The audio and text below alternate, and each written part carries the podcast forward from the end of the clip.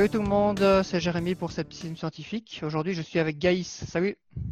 Enchanté. Content de, t'avoir euh, en vidéo et de vive voix du coup. oui, c'est un plaisir pour moi aussi. Donc Gaïs, euh, tu es vidéaste, une chaîne qui s'appelle Geek and Fit, mhm. euh, que je vais te laisser présenter, tu le feras mieux que moi par la suite. Et en gros, tu es, tu es, un sportif euh, plutôt de haut niveau du côté du kendo, si j'ai bien compris, à la base.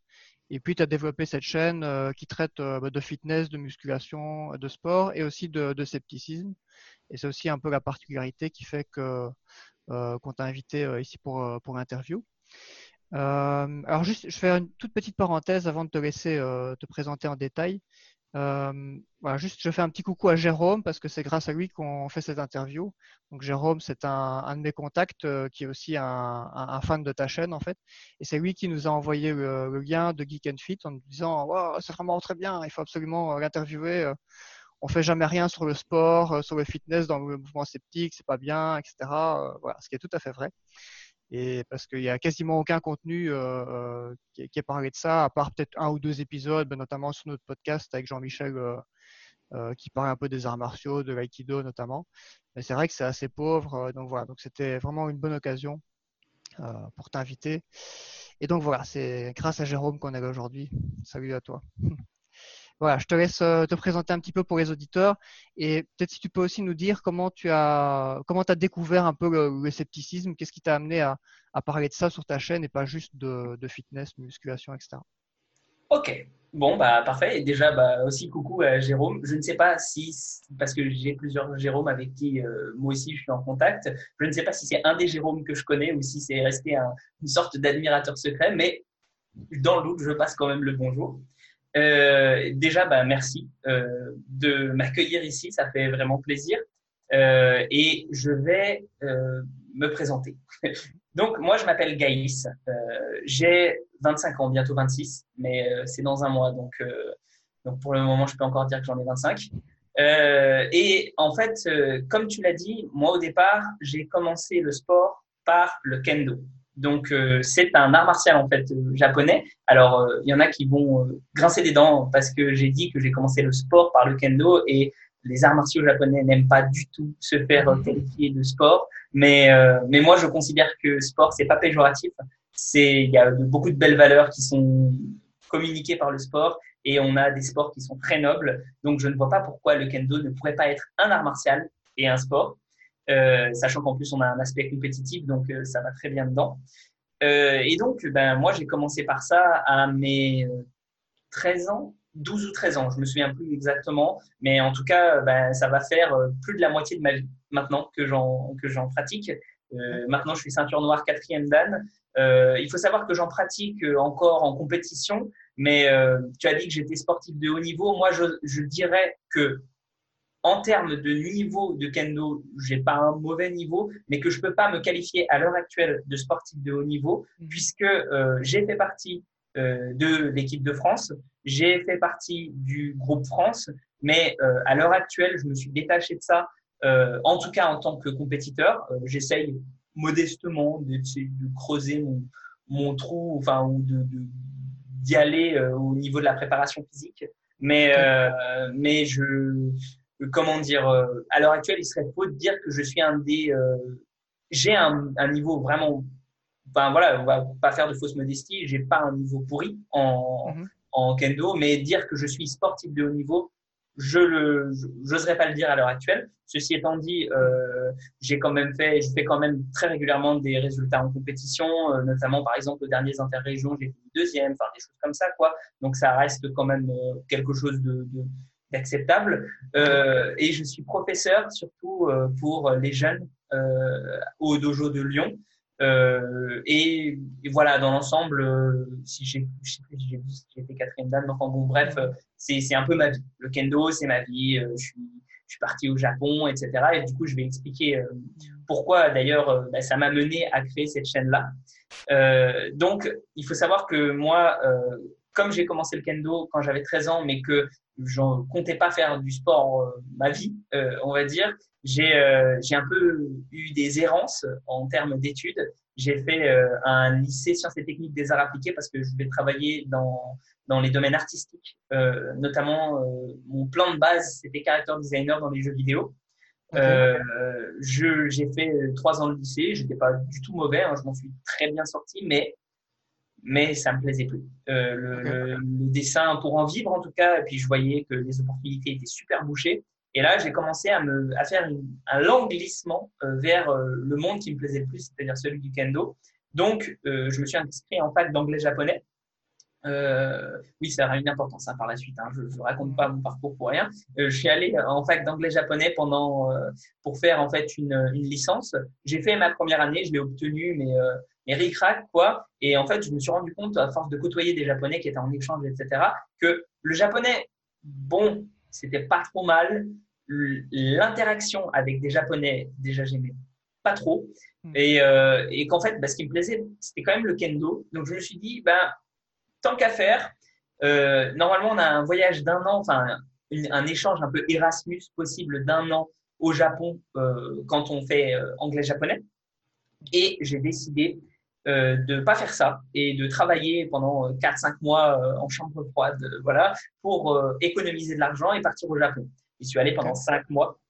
Et j'ai fait beaucoup de, kendo là-bas. Je suis allé m'entraîner dans des les meilleures universités du Japon, donc les meilleures universités du monde en fait, parce que ils sont beaucoup plus nombreux que nous, ils sont beaucoup plus forts que nous. Je suis allé m'entraîner notamment avec le vice-champion du monde, avec euh, le, le enfin, qui était à l'époque champion du Japon. Enfin bref, euh, mhm. Que, voilà, des gens très très haut niveau. Et là, je me suis rendu compte que ce qui me plaisait, c'était l'aspect sportif. Il fallait que j'arrête de me mentir. Et donc, j'ai lancé mon, euh, mon blog qui s'appelait Geek and Fit et je trouvais ça très stylé parce que comme je l'ai lancé au Japon, bah, il avait l'adresse de Japan, tu sais, mhm. euh, point Japon, donc j'étais très content de ça. Et, euh, et du coup, derrière, euh, j'ai fait, j'ai écrit une centaine d'articles pour ce blog-là. Alors, euh, je me suis rendu compte en fait au fur et à mesure que, de mon expérience parce que euh, moi, je voulais lancer mon blog. Pourquoi? Parce que je me suis dit que partager, c'était la meilleure façon d'apprendre. Si je me forçais à écrire des choses, ben, j'allais vouloir aller faire des recherches. Et donc, j'ai fait mes recherches dans mon coin. Et en fait, si jamais euh, quelqu'un retourne sur mon blog à l'heure actuelle, j'ai laissé des articles en ligne et tout, c'est catastrophique parce qu'en fait, euh, j'avais aucune méthode, j'avais rien et je suis tombé, mais du déconvenu en déconvenu. C'est-à-dire que le monde du fitness, moi, je pensais que c'était un monde magnifique, tout rose, et où tout le monde voulait euh, euh ton, bien et, euh, et, t'enseigner des notions de physiologie géniales. Et en fait, je me suis rendu compte un peu, un peu bêtement que bah, c'était un monde très commercial qui voulait te vendre absolument ses produits et son coaching. Bon, bah, pas grave, j'ai appris de mes erreurs et comme j'ai toujours été quelqu'un qui vraiment, j'ai jamais apprécié qu'on me mente depuis que tout petit. J'ai eu un traumatisme avec euh, le Père Noël, j'ai eu un traumatisme avec euh, toutes ces choses-là, en fait. Euh, et j'ai toujours posé beaucoup de questions. Beaucoup, beaucoup, beaucoup de questions à mes parents, etc. Et j'ai toujours cherché à trouver ce qui s'approchait le plus de la vérité. Et donc, bah, j'ai mené cette recherche-là au fur et à mesure. Donc, euh, tu me demandais comment je suis arrivé à l'esprit critique. Ben, c'est c'est pas vraiment que je suis arrivé et je suis tombé sur un blog d'esprit critique ou quoi que ce soit, euh, ou un, ça n'a pas été une césure dans ma vie. Ça a toujours un peu été en moi. Je, je n'avais juste pas les bonnes méthodes pour y arriver. Et donc, ben, mais, mais c'est pas grave puisque la curiosité m'a mené à la méthode scientifique en fait. Et je me suis dit, bah, en fait, c'est super logique quoi. C'est, c'est vraiment la façon qu'il y a de faire parce que je voyais pas de faille dans la méthode scientifique. Alors, de façon générale, parce qu'il y en a forcément des failles. Mais moi, j'en voyais beaucoup moins que de, dans ce que je voyais autour de moi. Et donc, j'ai glissé pas à pas là-dedans en essayant en fait de débunker, de trouver tous les debunks possibles sur euh, tout ce qui pouvait être dit comme connerie dans l'industrie du hmm. fitness.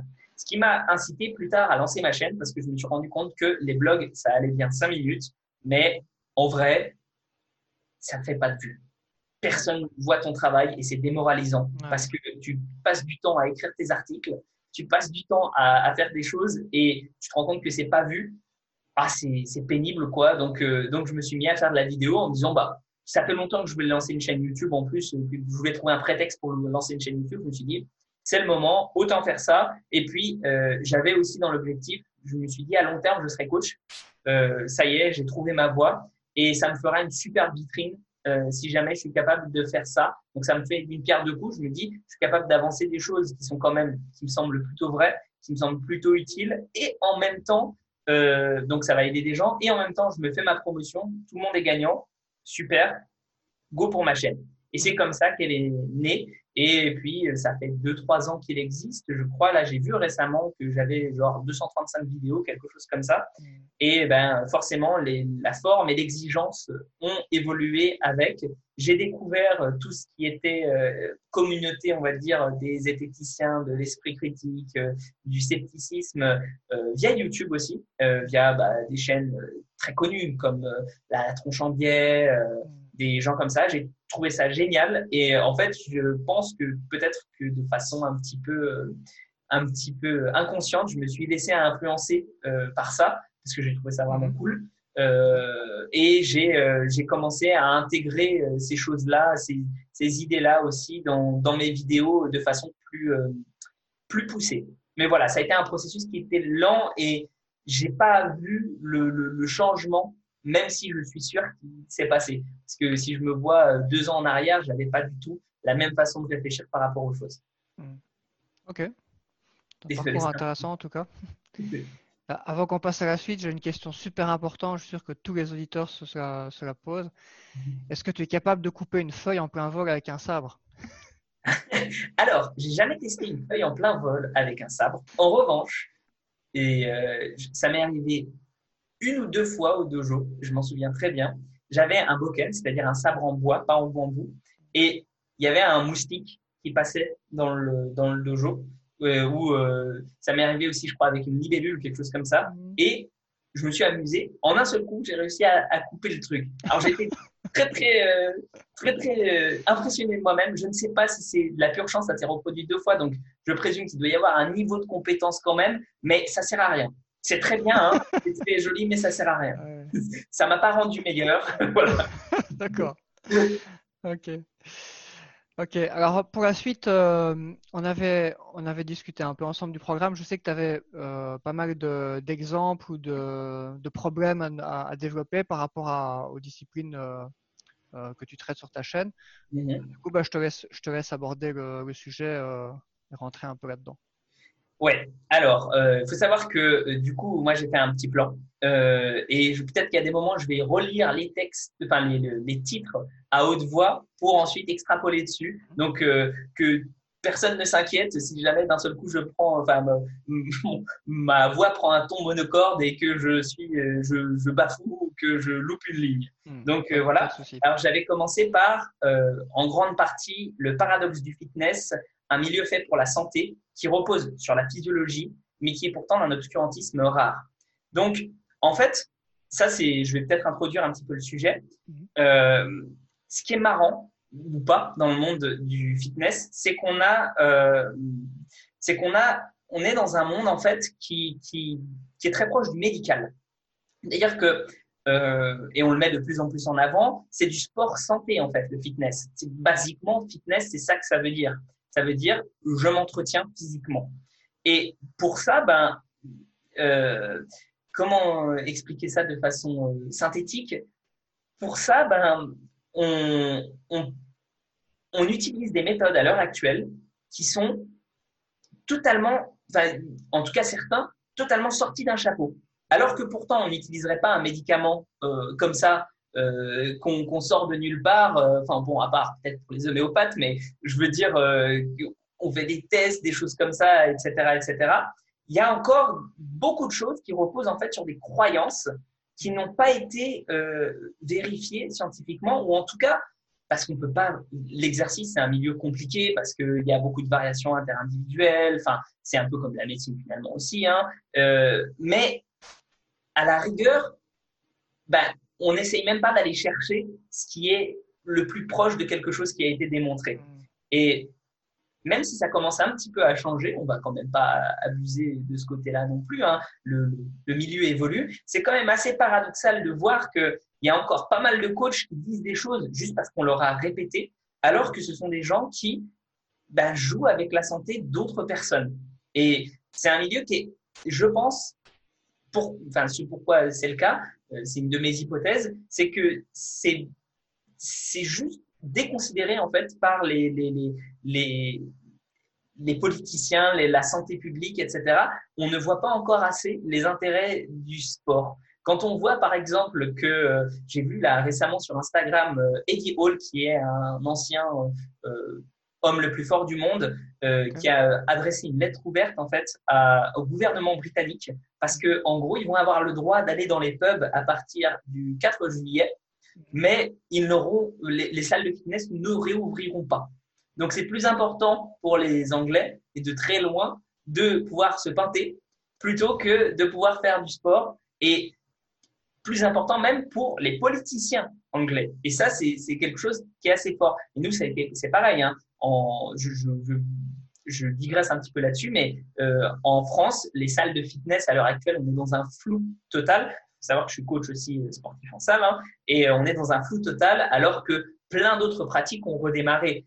Sauf que ben, le fitness, c'est l'activité sportive la plus pratiquée en France de loin on est sur 6 millions, 6 à 8 millions de personnes qui en font. Et c'est juste énorme. Euh, si on compare, il me semble qu'en foot, ils doivent être 2 millions. Le foot, c'est quand même populaire, quoi. Donc, euh, donc bref, voilà. Euh, donc, ça, explique un petit peu des, raisons d'obscurantisme. Donc, enfin, en tout cas, ça peut commencer à l'expliquer parce qu'il y a déjà un désintérêt, vraiment. donc, et je voulais venir là sur mon petit 1, c'est que les coachs n'ont que rarement conscience d'où la connaissance sur laquelle ils s'appuient vient réellement. C'est-à-dire que il va y avoir un discours euh, chez les coachs qui va être euh, qui, est assez euh, incroyable. C'est que oui, lui m'a dit ça, et puis on a un petit peu l'expérience qui m'a dit ça aussi, et puis j'ai vu que, enfin, et comment dire, on a on a des, des, grands coachs qui disent ça, donc c'est vrai. Mais quand il y a une nouvelle étude qui arrive, très solide, sérieuse, par exemple une méta-analyse qui remet en compte, enfin qui remet en cause complètement ce qu'on dit d'anciens grands coachs, euh, je pense à par exemple Charles Poliquin euh, qui a dit beaucoup de choses qui étaient vraies, mais quelques trucs qui étaient faux. Mhm. Et, euh, et en fait, euh, bah, quand on a euh, des études qui remettent en cause ça, les gens disent oui, mais lui, il avait de l'expérience, il avait, euh, il avait euh, telle ou telle chose, il avait, euh, il l'a dit. En fait, c'est même pas qu'il avait de l'expérience, c'est il l'a dit. C'était quelqu'un de, de, de, fort. Donc, c'est, il faut quand même prendre cette méta-analyse avec des pincettes.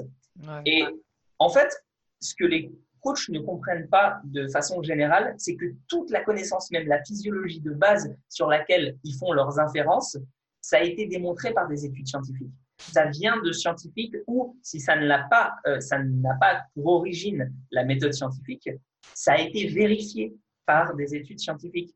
Et donc, en fait, il y a une espèce de, de, de, choses comme ça qui flottent dans le, dans le milieu du, du coaching sportif et même du, on va dire de façon générale du fitness, euh, qui est de ne, de ne pas connaître l'origine du savoir.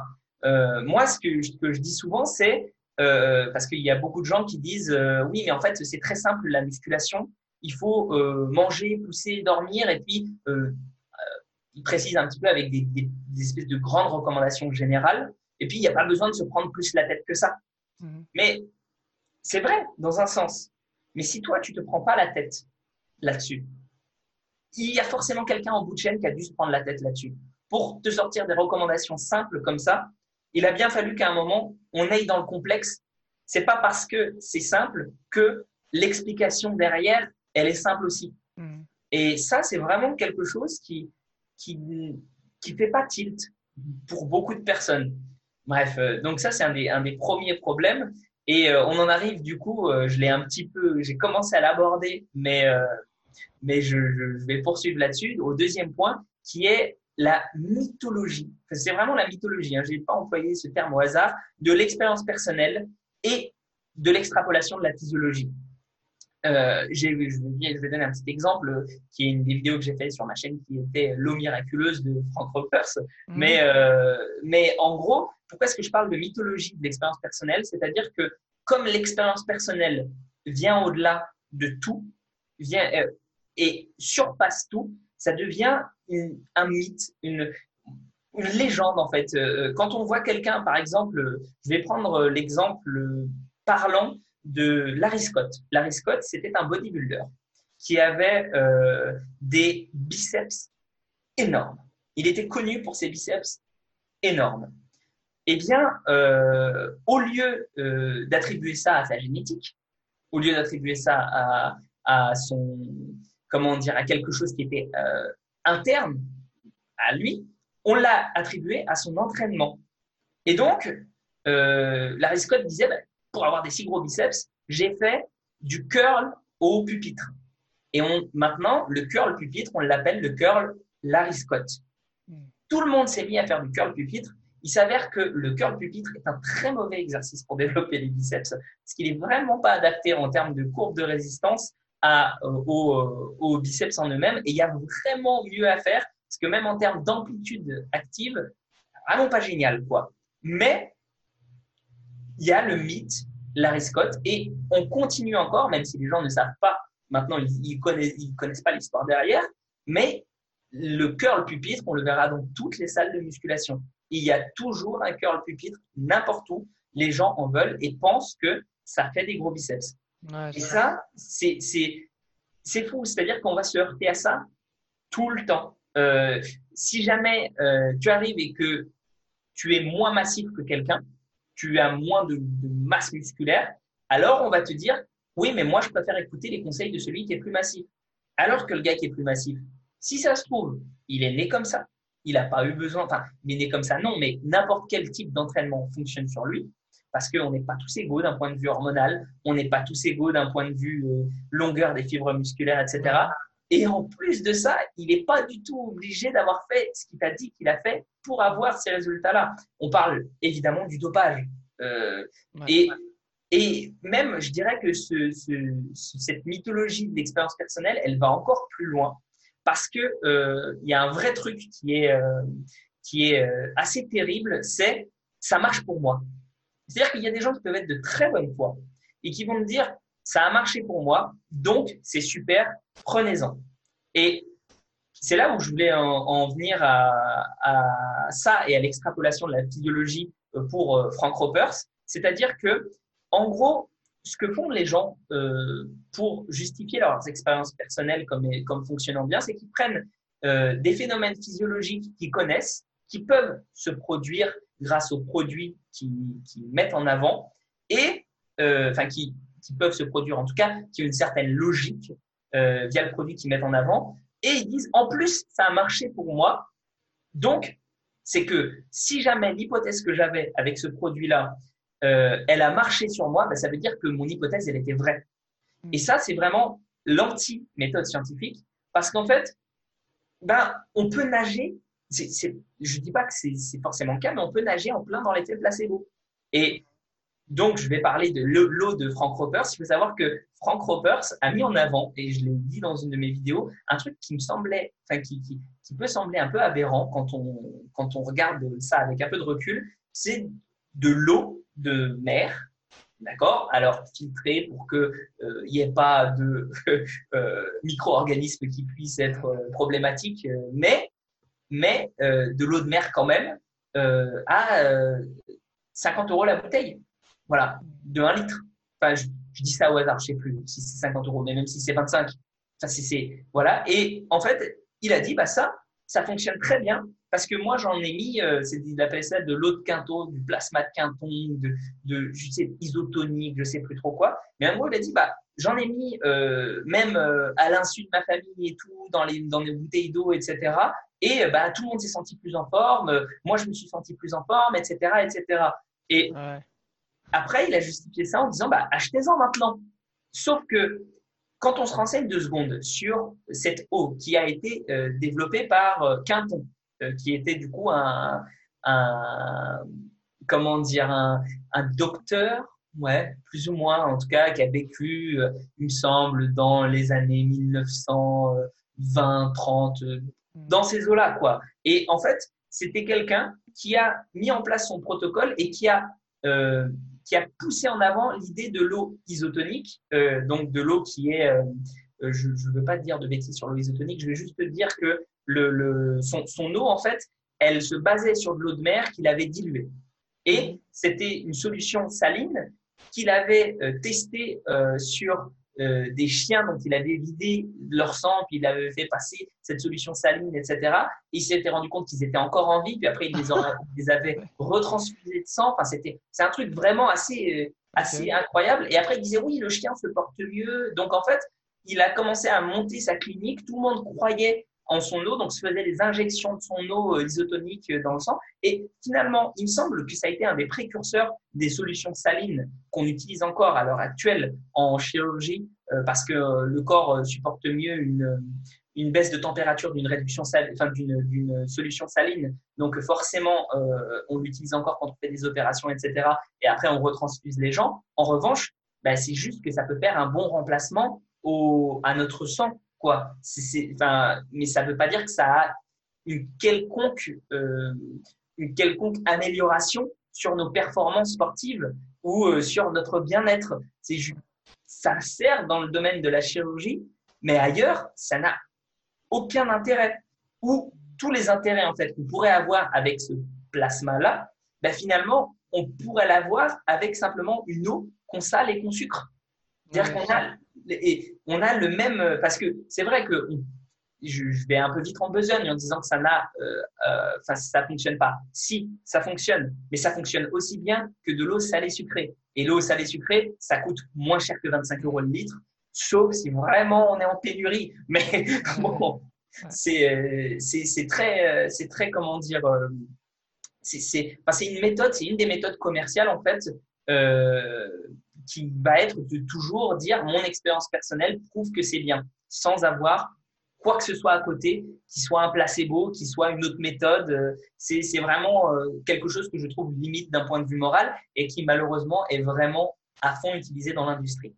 Mm. Je vois ici, j'ai trouvé le, le, site en question, c'est 43 euros par bouteille, des bouteilles de 2 litres. Ah, bah, voilà. Donc, voilà, on est à 25 euros le litre à peu près. C'est cher pour de, de l'eau salée, de filtrer. Ouais. C'est euh, puis bon, euh, comme on dit, on a euh, même à l'heure actuelle, on remarque en plus dans les études qui commencent à sortir, etc., que finalement de l'eau sucrée, on n'a même pas besoin de la boire, juste en se rinçant la bouche, on a les mêmes propriétés ergogéniques dans certains cas que ben, ces boissons-là euh, euh, pleines d'électrolytes, de machins, de trucs à droite, à gauche, mm. parce qu'en fait, il semblerait que c'est plutôt le signal qui est envoyé à notre cerveau qui est important pour l'effet ergogénique que véritablement le fait de l'avoir. En tout cas, pour les efforts, on va dire, plutôt courts. Et c'est vrai que quand on a une tendance à allonger l'effort, là, ça commence à être intéressant d'avoir bah, de quoi refaire les stocks, simplement. Quoi. Mais bon, c'est quand même intéressant. Et donc, ben, je vais en venir au troisième point. Euh, le marketing et l'argent, ça corrompt absolument. C'est-à-dire que on est dans un, dans, un, dans un milieu, il faut bien se dire que euh, ce qui devrait importer le plus possible aux coachs, c'est la santé des personnes. Mhm. mais en fait, on se rend compte que ce qui importe le plus, c'est la santé de leur portefeuille. Et on a un exemple assez euh, frappant avec les multivitamines. Tout le monde a entendu parler, heureusement, j'espère quand même que tout le monde a eu des cours de biologie en quatrième et euh, qu'on leur a dit que les vitamines c'était cool. Euh, bah, basiquement, si on n'en a pas, on meurt. je, je, synthétise un peu, mais, mais en gros, sinon, ça ne s'appellerait pas vitamine. Bon, très bien. Et qu'est-ce qu'ont fait les industriels à partir de ce moment-là? Ben, ils ont dit, faites attention quand vous êtes sportif et surtout quand vous faites du fitness, enfin quand vous voulez avoir une bonne santé, vous avez souvent des taux euh, de multi, enfin de vitamines qui sont euh, plus bas que ce que ça devrait être. Donc, ce qui n'est pas forcément faux. Hein. C'est-à-dire qu'on a des plus gros besoins quand on est sportif. Qu'est-ce qu'on va vous proposer? Des multivitamines. Et on s'est rendu compte, en réalité, que les multivitamines, en tout cas, il y a des méta-analyses qui sont là-dessus, euh, qui montrent que les multivitamines, ben, ça diminue pas les risques de mortalité, euh, voire dans certains cas, ça peut même les augmenter. Ce qui veut dire qu'en fait, ben, si on n'a aucune amélioration dans euh, la santé, dans les marqueurs de santé, ben, c'est que ça ne doit pas très bien marcher pour augmenter nos statuts en vitamines. Ou peut-être que euh, peut-être que ça fonctionne, mais que c'est pas suffisant. Ou, enfin voilà. Mais dans l'ensemble, les multivitamines, c'est pas le top. il y a plein de choses qui peuvent expliquer ça. Euh, à l'heure actuelle, ma compréhension des choses, c'est que dans l'ensemble, la plupart des multivitamines du commerce sont euh, faits avec des formes de vitamines oxydées. Donc, il faut savoir qu'on a plein de degrés. Enfin, on a une vitamine, en fait, la plupart des gens pensent qu'une vitamine, c'est une substance. En fait, une vitamine, c'est une famille de substances. Et donc, du coup, forcément, euh, quand, on a, euh, quand on prend la moins chère euh, de cette famille de substances-là, on a le droit de dire qu'on a cette vitamine-là dans notre multivitamine, mais la bioassimilation est pas terrible. Si en plus derrière, on met des, combinaisons de, de, vitamines qui fonctionnent pas bien entre elles, par exemple le zinc, si on le met avec, j'ai plus le, truc en tête exactement, mais le zinc, par exemple, quand il est en quantité dans un multivitamine, c'est pas ouf parce qu'en fait, ça, ça empêche l'assimilation de tout le reste, voire ça provoque de, euh, de l'oxydation en plus. Et on sait que le stress oxydatif, c'est pas ouf. Donc, en vrai, ça peut même être délétère pour la santé. Donc, il y a des multivitamines qui doivent être meilleures que d'autres, notamment ceux qui se fondent en règle générale sur les poudres de fruits. Euh, bah, Ceux-là sont pas si mal parce qu'il y a un effet qu'on appelle l'effet matrice, euh, même s'il est un peu controversé, euh, mais l'effet matrice, en gros, c'est pourquoi est-ce que euh, les vitamines, on arrive bien à les assimiler dans les fruits? Bah Parce qu'en fait, il y a plein d'autres substances qui sont synergistes à l'intérieur qui te permettent une meilleure assimilation. Et c'est pas bête quand on y pense d'un point de vue évolutif, parce qu'en fait, on se dit que il faut penser dans le sens inverse. Se dire que si on a euh, eu besoin de ces vitamines-là, enfin, si on, comment dire, euh, le fait que on s'est peut-être adapté en fait au fait de les prendre à partir des fruits plutôt que l'inverse, que les fruits se soient adaptés pour que nous, on, puisse les manger. quoi. Mais toujours est-il que quand on prend ça d'une source euh, alimentaire euh, qui soit pas un comprimé, on a beaucoup plus de chances d'en avoir. Par exemple, un des, des, des, choses qui est le plus mise en avant en ce moment, c'est de prendre du foie. Prendre du foie, en fait, de, de, de ruminant, euh, c'est un multivitamine naturel qu'on absorbe très bien parce que euh, ben, c'est de c'est un aliment quoi. Et euh, en plus de ça, malgré tout ce que diront les, les véganes, le, tout ce qui est animal est beaucoup plus facilement absorbable de façon générale mmh. pour l'organisme humain. Donc après, c'est une autre considération éthique, hein, mais quand je vois certains véganes qui disent que que c'est pas le cas, c'est un mensonge. Mais ceci étant dit, ça ne justifie pas pour autant de euh, manger de la viande. juste qu'il faut pas dire que euh, que c'est euh, que c'est pas qu'on n'est pas fait pour en manger. Mhm. Voilà. donc déjà première partie terminée, je pense. Par, rapport à, aux, vitamines, je pense qu'il y a aussi le, le fait que les gens peuvent avoir des carences dans certains cas, et on sait que beaucoup de gens ont des carences, pas forcément des carences très graves, mais des carences euh, plus modérées, quoi, et qui varient d'une personne à l'autre, même s'il y a des carences assez fréquentes. Donc je pense que chez les sportifs, bah, déjà il n'y a pas de raison que les sportifs aient moins de carences que la moyenne, sauf s'ils ont une alimentation euh, qui serait très riche dans toutes les vitamines et minéraux qui existent, ce qui m'étonnerait. Euh, et ils ont peut-être par contre plus de carences parce qu'ils justement ils, ils, se dépensent beaucoup en termes d'énergie. Après, quand on balance un multivitamine euh, avec, tout ce qui existe euh, à quelqu'un, bah, peut-être qu'il y a, là-dedans, il y a peut-être deux vitamines que le mec il a vraiment besoin parce qu'il est légèrement en carence. Et le reste, en fait, bah, il n'en a pas besoin du tout. Et donc, soit c'est éliminé par les urines et c'est pas absorbé, ou alors ça peut faire des effets délétères parfois. Donc, pour que ça soit pertinent, il faudrait voir au cas par cas de quoi les gens ont vraiment besoin, plutôt que de leur balancer 30, 30 vitamines et minéraux tous les matins à, 200% de la dose. Si tu veux aller chercher rapidement sur, euh, sur Internet, tu veux voir avoir une, un truc, un gars qui va te faire halluciner, je pense, c'est le docteur Stéphane Résimon. Euh, Résimon s'écrit avec un T à la fin. Et euh, ce gars-là est un fou furieux. Je te jure qu'il prend tous les matins deux poignées de comprimés. Ah un fou furieux. Et il te dit, de toute façon, on est carencé, on ne peut pas faire autrement. C'est, mais euh, de montrer à quel point dans l'industrie, on a de tout. On a des gens qui sont véritablement convaincus de ça. C'est-à-dire qu'on a des, personnes qui le pensent, qui le disent autour d'elles, mais qui le vendent aussi, du coup. Bah forcément, il doit être en, il doit avoir, je sais pas combien de sponsors, enfin, j'en sais rien, mais, euh, ah mais euh, c'est un vrai docteur, hein, en plus de ça. C'est pas, un, on va dire, entre guillemets, un guignol du fitness. C'est vraiment un vrai docteur. Et bref. Il vend, son produit. Tu as des docteurs qui sont des vrais guignols aussi. oui, c'est vrai, c'est vrai, c'est vrai, mais c'est souvent quand même, en règle générale, plus sérieux dans l'ensemble, on va dire. mais, mais, euh, mais euh, oui, tu as totalement raison au niveau de, des carences, etc. C'est même un truc que je dis assez souvent, c'est que si tu veux te prendre un multivitamine, il y en a qui sont très chers. Il y en a qui sont très très chers, qui sont très bien. Pour le coup, tu vois, ils n'ont pas les problèmes que je t'ai évoqués avant, mais euh, je crois que j'en ai vu un à 130 euros pour 60 gélules. C'est très très cher. Et parce que c'est pour un mois. Hein. Donc euh, voilà. Ça fait vraiment très cher. Ça fait vraiment très cher. Et pour donner un ordre d'idée, en fait, euh, ben, tant qu'à faire, plutôt que de prendre ça, tu peux prendre très bien. Ça se trouve, tu as besoin de deux vitamines parmi, comme tu l'as dit, parmi toutes ces vitamines-là.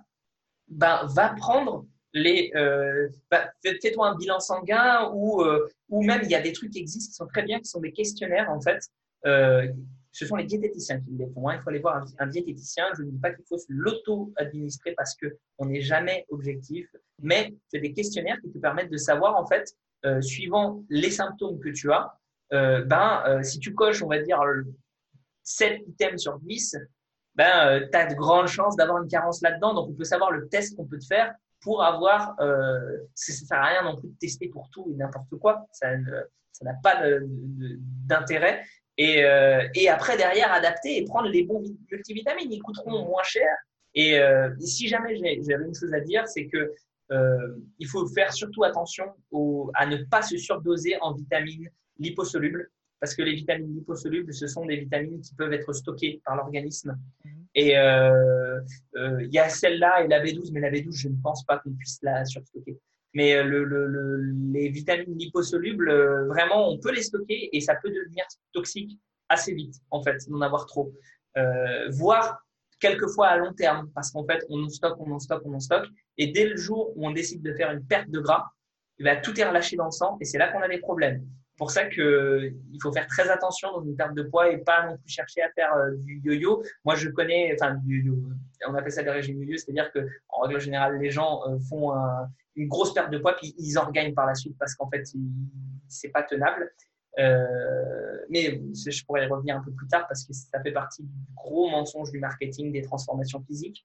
Et euh, toujours est-il que moi, pour anecdote et pour un petit peu calmer les gens par rapport à ça, euh, il y a un gars qui est venu me voir un jour et qui m'a dit euh, Je comprends pas, je je prends pas de muscles, je fais tout ce que je peux, etc.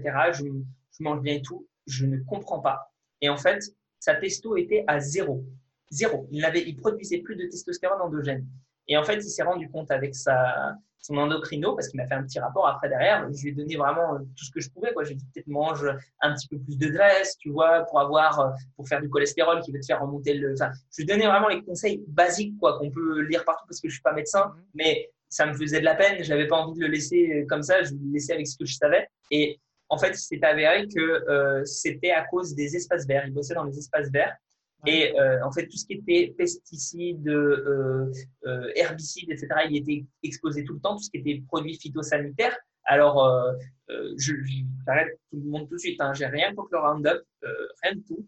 je considère que, enfin, bon, bref, dans les milieux sceptiques, c'est l'histoire du, du Roundup, ça fait, ça fait jaser. Euh, J'ai rien du tout contre ça, mais je pense qu'il y a quand même certains produits phytosanitaires quand on y est exposé à haute dose, ça peut être problématique, surtout quand ben, on fait du gras en même temps, et donc ça se stocke dans le gras, et donc dès qu'on perd tout, boum, tout est relâché dans le sang, et là, là c'est le drame. Donc, bien faire attention parce que ça peut être le même phénomène pour les vitamines euh, liposolubles. Ok. Voilà. Euh, un peu moindre, hein, je pense, mais quoique. Donc, euh, donc voilà. Et euh, est-ce que tu avais du coup des questions par rapport à ça? Euh, Non, pas sur partie-là. Ok, bon, bah parfait. Donc là, on va parler d'une chose que j'essaye souvent de, de, de, dénoncer sur ma chaîne, ce qui sont les atomes crochus entre le fitness et le gouroutisme. Donc, eh bien, en fait, on a, on a une espèce de, de faiblesse dans le monde du fitness qui, qui va être le, le, ce qu'on appelle l'erreur fondamentale d'attribution, il me semble, euh, c'est qu'on va euh, attribuer aux gens, comme je l'expliquais tout à l'heure, euh, leur réussite, euh, bah, le fait qu'ils aient un, beau physique, par exemple, on va l'attribuer à euh, le, les choses qu'ils ont faites et pas à leur génétique. Et c'est un vrai, enfin pas à leur génétique et pas à, comment dire, on va penser que c'est parce qu'ils ont des, bons, des bonnes connaissances en fait qu'ils ont réussi à se développer et pas particulièrement parce que bah, ils ont été doués ou qu'ils ont utilisé de, de, moyens tels que le dopage. Mm. Euh, le problème, c'est que euh, en sport, on a une deuxième chose qui se rajoute euh, par-dessus, qui est déjà assez problématique d'avoir ça, c'est que en plus de ça, les gens qui commencent le sport, et les gens qui commencent le fitness, la musculation, les gens qui ont envie de devenir plus costauds, eh ben, c'est parce qu'ils accordent de la valeur au fait d'être costaud. Ils pensent que c'est bien d'être costaud. Sinon, ils ne feraient pas ça. Ils ne voudraient pas se transformer. Donc, en plus du fait d'avoir cette erreur-là, on va aussi avoir tendance à plus faire confiance à la personne qui est musclée, parce que non seulement elle a atteint nos objectifs, mais en plus de base, on pense que ça, qu'avoir ces objectifs-là, c'est bien. Donc, elle a une espèce d'aura euh, qui est un petit peu euh, euh, l'aura qu'on peut retrouver aussi dans, au niveau de la beauté des gens. Dans être beau, c'est un avantage dans la vie. Et ben, c'est un peu la même chose au niveau du, du, du bodybuilding dans la communauté des gourous, on va dire, enfin des, des gens qui deviennent des gourous pour leur communauté plutôt. Mmh. Et, et d'avoir ces deux choses combinées, je, sais, j'insiste beaucoup là-dessus, mais c'est un double effet qui est terrible à contrer. Je vais pas me plaindre D'accord? Je vais pas dire euh, oh là là, euh, j'en chie, etc. Euh, même si c'est le cas. Hein. C'est pas pour ça en tout cas que je le dis. Mais souvent, il y a des personnes qui viennent me voir et quand je leur explique les raisons pour lesquelles je crois ce que je crois, qui sont bah, souvent des méta-analyses, euh, ma propre expérience de, de tous les bouquins que j'ai lus en fait, tous les bouquins que j'ai lus, etc., que je, condense et que ben, j'essaie d'expliquer que voilà, je pense que physiologiquement ça se passe comme ça. Et, euh, et quand je dis ma propre expérience, je parle pas de ma propre expérience de terrain, quoi que ce soit. Hein, je dis vraiment euh, tout ce que j'ai euh, accumulé, on va dire, comme connaissance. Je leur explique pourquoi je pense que ça c'est vrai. Eh bien, la personne va me dire oui, c'est pas bête, mais moi je crois plus la euh, la personne qui fait 30 kilos de plus que toi et qui a plus de muscles parce que elle, ça se voit, elle a réussi. Mm. Mais je plaisante pas. C'est-à-dire qu'on pourrait avoir, je ne sais pas euh, quel est l'auditoire habituel de ton podcast, et, je, je pense que ça pourrait sembler crétin pour des personnes qui ont l'habitude de l'esprit critique de d'avoir cette réflexion-là. Mais je ne mens pas. Ce n'est pas une, je ne, on pourrait avoir l'impression que je paraphrase et que j'essaye d'en ressortir la chose la plus débile. C'est pas vrai. C'est-à-dire que j'ai ce genre de vraiment ce commentaire-là qui arrive de temps en temps. C'est je te crois pas parce que lui fait 30 kilos de plus.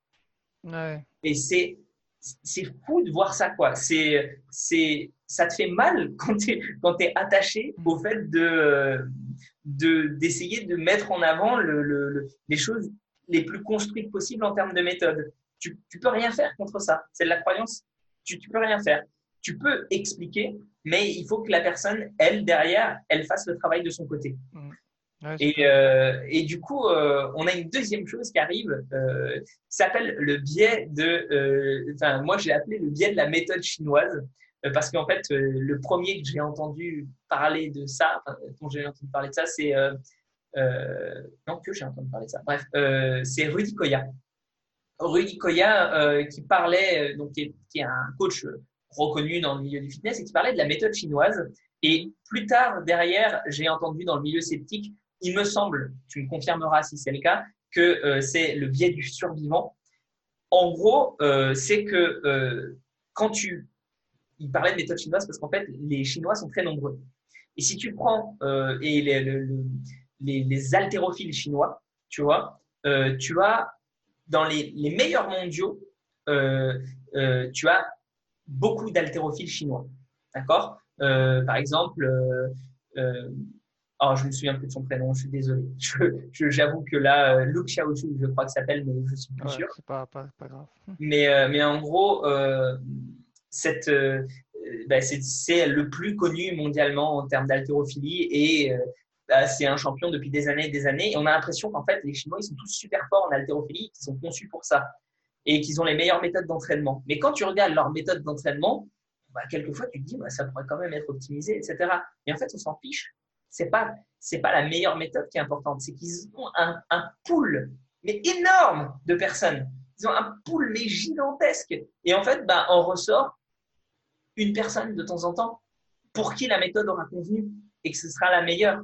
Mais comme ils ont beaucoup plus de personnes qui veulent se donner dans l'haltérophilie, ben, ils ont forcément les champions qui en ressortent. Et, euh, et ça, c'est ce qu'on appelle, euh, par exemple, aussi dans le milieu du, du, des transformations physiques, on appelle ça aussi la, méthode chinoise, c'est-à-dire que tu ne vas jamais euh, montrer le client chez qui l'entraînement il n'a pas fonctionné. Tu vois? Tu vas avoir, tu vas toujours mettre en avant la transformation physique. Donc même quand un coach a des résultats, il faut bien le mettre au diapason de tous les gens qu'il a pu coacher.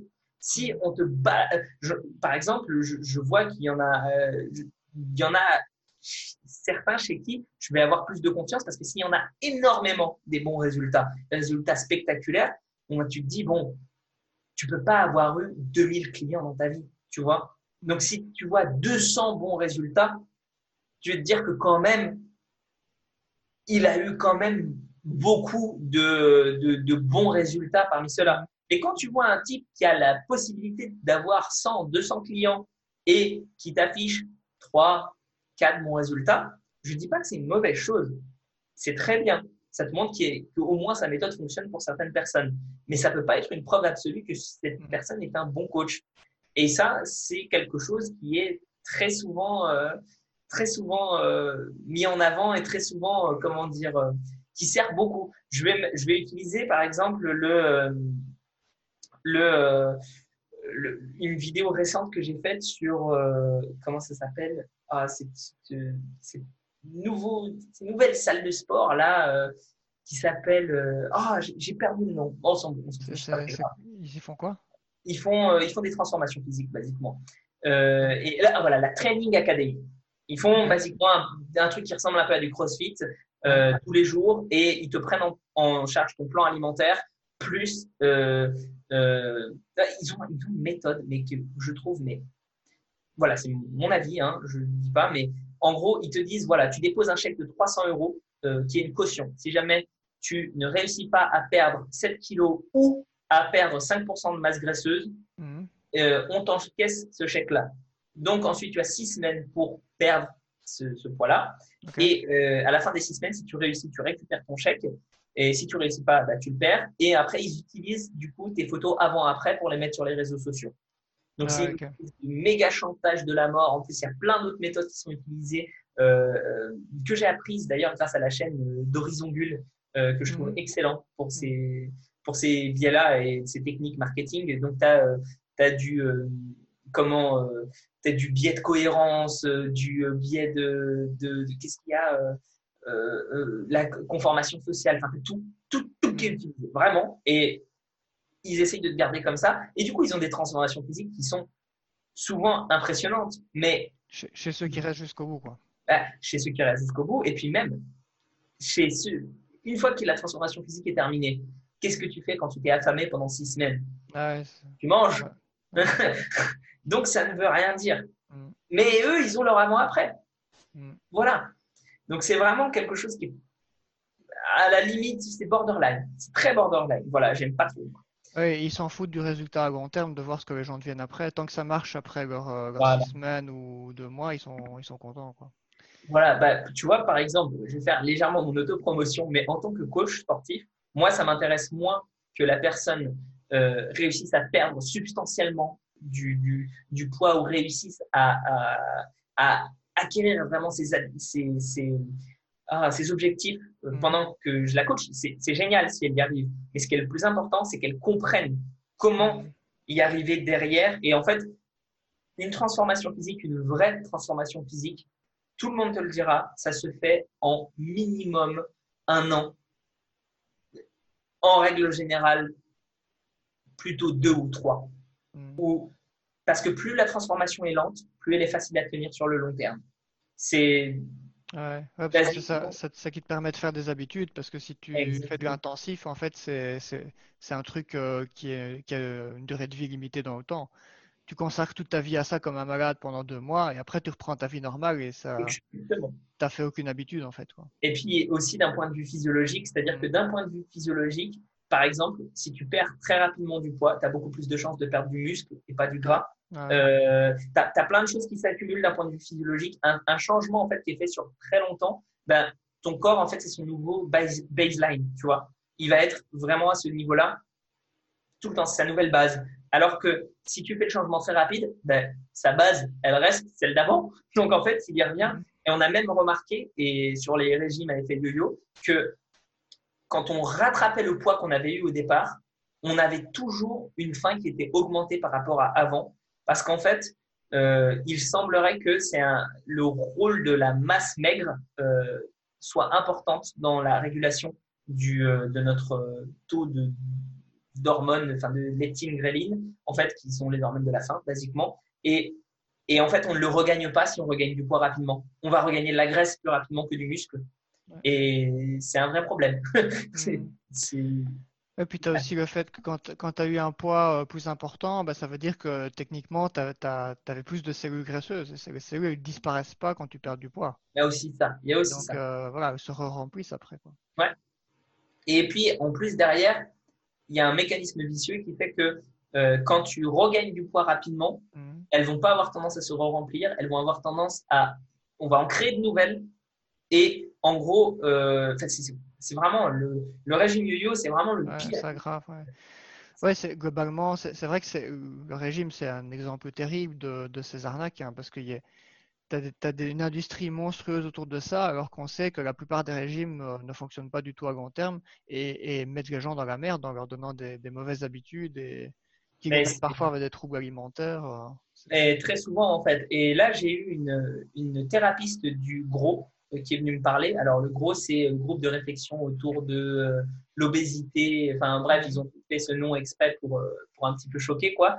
Et euh, en fait, c'est très intéressant leur façon de penser. Je ne suis pas d'accord avec tout parce qu'il me semble qu'ils mettent, euh, en termes de physiologie, ils sont peut-être pas tip top, mais ils ont euh, des, des, concepts très intéressants euh, qui, qui sont par exemple que si jamais tu dois te forcer, en fait, euh, eh ben, ça veut dire que forcément, à un moment, tu vas avoir envie de passer outre cette espèce de, de, discipline, euh, encore une fois, pas auto-imposée, mais qui, qui vient de l'extérieur. Et forcément, tu vas reprendre du poids. Et en fait, il faut jouer plutôt sur la psychologie, euh, même si c'est pas forcément facile, parce que moi, je pense qu'il faut quand même une dose d'autodiscipline. Au bout d'un moment, mm. tu peux quand même pas euh, te dire je mange ad libitum, parce que si tu manges ad libitum, bah, tu manges juste des, des choses, comment dire, qui te, enfin, plaisir. Tu changes pas, ouais, c'est pas qu'ils te font plaisir,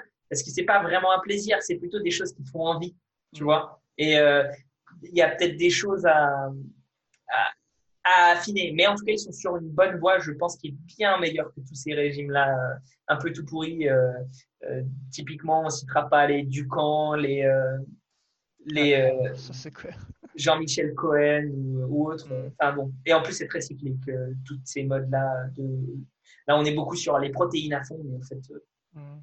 peut-être pas. Enfin, bon, il y a plein d'études, plein de choses. Que... Allez voir mon, ma chaîne, mm. j'en parle beaucoup. Euh, je, désolé, je autopro. Bref.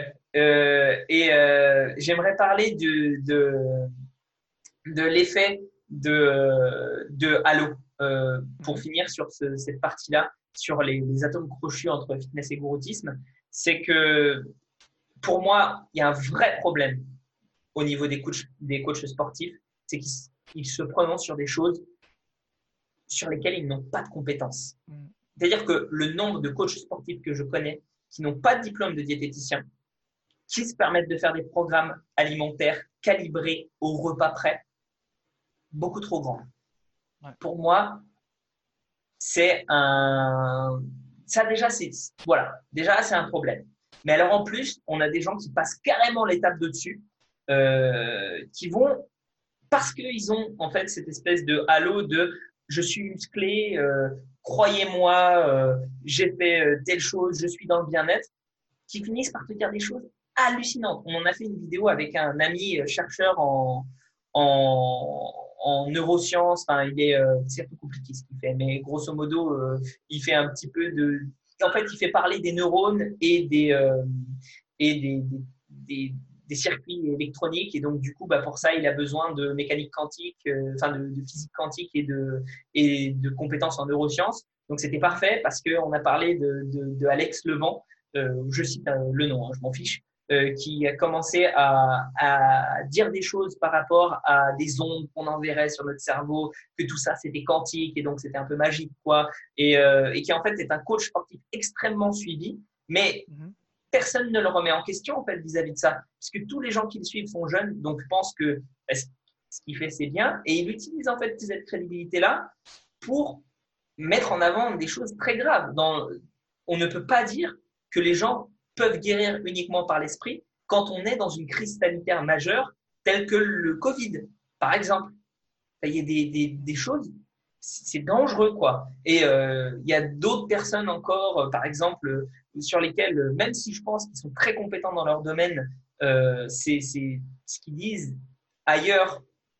Je ne pense pas que ce soit justifié et euh, qui sont dangereuses. On peut parler, par exemple, de Frédéric Delavier, euh, qui est euh, extrêmement connu euh, pour partir un petit peu en digression, parler de l'évolution, etc., etc. Alors, ça n'empêche pas que parfois, je pense que ces réflexions soient très intéressantes, qu'elles stimulent la pensée, mais il affiche souvent les choses qu'il dit comme étant prouvées et démontrées et étant la vérité. Sauf que c'est pas le cas, en fait. Ça n'est pas le cas. Et on se retrouve avec des gens qui croient dur comme fer à ce qu'il dit, en buvant sa parole. Et moi, je me souviens d'une fois, quand, il demandait ses, quand on lui demandait ses sources, il a simplement dit Ah oh non, mais je ne cite pas mes sources parce qu'après, il faudrait citer les sources, des sources, des sources. On ne sort pas, donc euh, j'en donne aucune.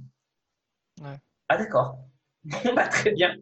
Ou euh, qui disait des choses du style, enfin, Delavier dit quand même des choses du style Je suis le meilleur du monde dans mon domaine en biomécanique. Mm. Euh, et en euh, philosophie naturelle. Et je ne doute pas du fait qu'il soit très bon en biomécanique fonctionnelle, potentiellement l'un des meilleurs du monde, mais qui dit qu'il est meilleur du monde à part lui? Ah je, je, ne peux pas le savoir. Et il faut savoir faire avoir la subtilité de la nuance parce que Delavier n'est pas un personnage qui est complètement à jeter sur tous les domaines d'expertise. Loin de là, il a, euh, était assistant dans la publication de revues de paléontologie et euh, c'est une personne qui a une compréhension profonde de la mécanique humaine euh, et animale en fait et qui à partir des os est capable de refaire la musculature telle qu'elle devait fonctionner c'est un apport considérable d'un point de vue scientifique et il faut une certaine dose d'instinct pour faire ça mais mais à côté il y a des trucs qui peuvent pas passer c'est pas possible on peut pas lui laisser dire ça quoi en tout cas sans source, et, et de la façon dont il le dit. Bref, voilà. Euh, du coup, pour cette partie-là, euh, je pense que c'est bon. Mhm. Alors, le milieu evidence-based et ses limites, en fait, il faut d'abord définir ce que c'est que le milieu evidence-based, euh, en tout cas dans la communauté du fitness. Il faut savoir que c'est quelque chose en fait qui, a, bah, qui est né aux États-Unis, comme d'habitude, quand on parle de musculation, de fitness, etc. Et c'est, ce sont des gens qui en, ont eu marre, un petit peu comme bah, ma démarche, je pense qu'elle en est inspirée en fait, parce que finalement, j'ai, je ne savais pas que ça s'appelait comme ça, mais euh, je me suis mis à suivre des gens euh, qui étaient un petit peu comme ça. Et, euh, et en fait, ils, en ont eu marre des, conneries déblatérées par l'industrie. Et ils se sont dit, bah, maintenant, on va se fonder sur des preuves. Et uniquement des preuves, donc des preuves scientifiques en règle générale. Et au lieu de s'appeler science-based, parce que science-based, ce serait un petit peu juste de se fonder sur les études. il faut bien se dire que dans le milieu des, mais je vais y revenir dans, dans le milieu des, des, des, ah merde, du sport, on n'a pas de, il y a des choses qu'on n'a pas pu explorer scientifiquement. C'est pas, on n'a pas les moyens et on a quelquefois pas le, la possibilité, enfin oui, en fait, les moyens, ce soit logistiques, techniques, humains, c'est compliqué. Quoi. Bref, euh, mais du coup, il y, en a, il y a quand même des gens qui ont pris ça de façon euh, très, très scientifique, très, très à cœur. Et j'aimerais un petit peu tempérer ce milieu-là parce que c'est vrai qu'il y a quelques fois où, euh, où, comment dire, même si je suis le premier à dire que les études scientifiques valent mieux que l'expérience personnelle, quand les études scientifiques ne sont pas concluantes sur quelque chose, quand on ne peut pas dire que y a, ça va dans un sens ou dans l'autre, bah, il faut pas se dire qu'il n'y a rien. Euh, et c'est euh, là-dessus que, j'aimerais commencer, c'est euh, l'absence de preuve. C'est pas la preuve de l'absence. Je vois beaucoup de, de, gens qui en ce moment, par exemple, c'est beaucoup la mode chez les kinés, enfin chez les gens qui font un petit peu, ils sont evidence-based, chez les kinés, un petit peu, ce sont des mondes qui se, qui se rejoignent hein, entre le fitness et le kiné. C'est, on est quelquefois il y a des grosses euh, fractures, et quelquefois c'est juste à côté. Et là, euh, on parle notamment de douleur. Et en fait, euh, la grande mode en ce moment, par exemple, c'est de dire que oui, mais la douleur, en fait, elle n'est pas causée par des causes physiques. Mmh. C'est pas parce que tu as un tissu qui est abîmé que tu vas avoir de la douleur. Et c'est vrai, dans ce sens-là, c'est vrai. C'est pas parce que tu as, euh, tu as du, comment dire, euh, l'état de dégradation de tes tissus n'est pas vraiment corrélé à ta douleur. Et ça ne veut pas dire pour autant que euh, on doit, on s'en fout des blessures, quoi. Tu vois ce que je veux dire? Qu'on s'en fout de faire les choses correctement, etc., etc. Parce qu'en fait, n'importe quelle position euh, peut être bonne si jamais tu, tu dans l'exercice, si jamais tu mets suffisamment de progressivité. Mais je, on va prendre l'exemple d'un soulevé de terre dos rond.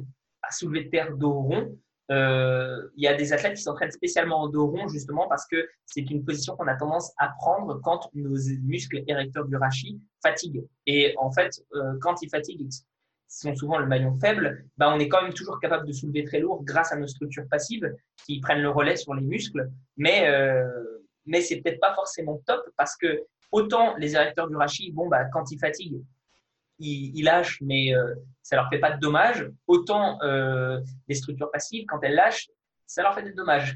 donc, euh, donc euh, voilà, il y a pas mal de gens qui commencent à dire oui, bah en fait on peut soulever de terre, on peut ouais soulever de terre en dos rond, on peut faire un peu tout ce qu'on veut. Et peut-être qu'il faut pas faire quand même commencer les gens par ça. Peut-être qu'il faut leur apprendre d'abord à soulever avec un dos relativement droit, et puis qu'on réserve aux athlètes qui ont euh, qui ont bien compris ce phénomène de résilience, qui savent bien se gérer, etc.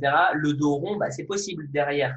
Mais peut-être qu'il faut pas toujours euh, rentrer dans ce dans cette espèce de, de, mécanisme-là de dire de toute façon comme la douleur elle n'est pas causée par euh, les, les, problèmes tissulaire, euh, enfin par la dégradation en fait de ce qu'il y a, euh, de ce qu'il peut y avoir dans notre colonne vertébrale. Euh, on parle surtout des hernies discales, etc. on s'en fout de soulever de, la façon d'une façon qui les abîme, on va dire entre guillemets. Je caricature un petit peu le discours des personnes. Évidemment, euh, c'est pas exactement ce qu'elles disent, mais c'est ce qu'on pourrait avoir l'impression qu'elles disent, et ça conduit à avoir pas mal de confusion euh, entre, enfin, chez euh, les débutants, notamment chez les coachs qui comprennent peut-être pas bien cette nuance-là. Et, euh, et, je pense que c'est quand même très important de, de bien voir toutes les implications qu'il peut y avoir derrière.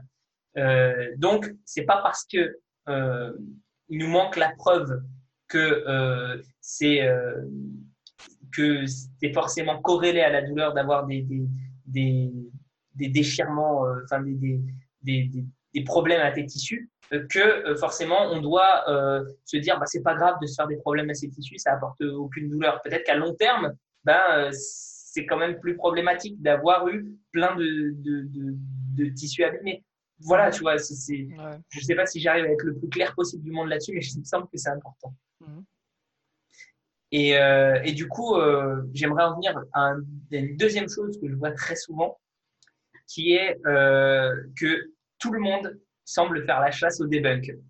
Euh, c'est, pour ça que c'est très difficile euh, d'être, de tenir, on va dire, la barre sur ma chaîne YouTube et que quelquefois, je, je, pourrais être tenté en fait de taper un petit peu gratuitement sur des personnes parce que le debunk, ça fait vendre.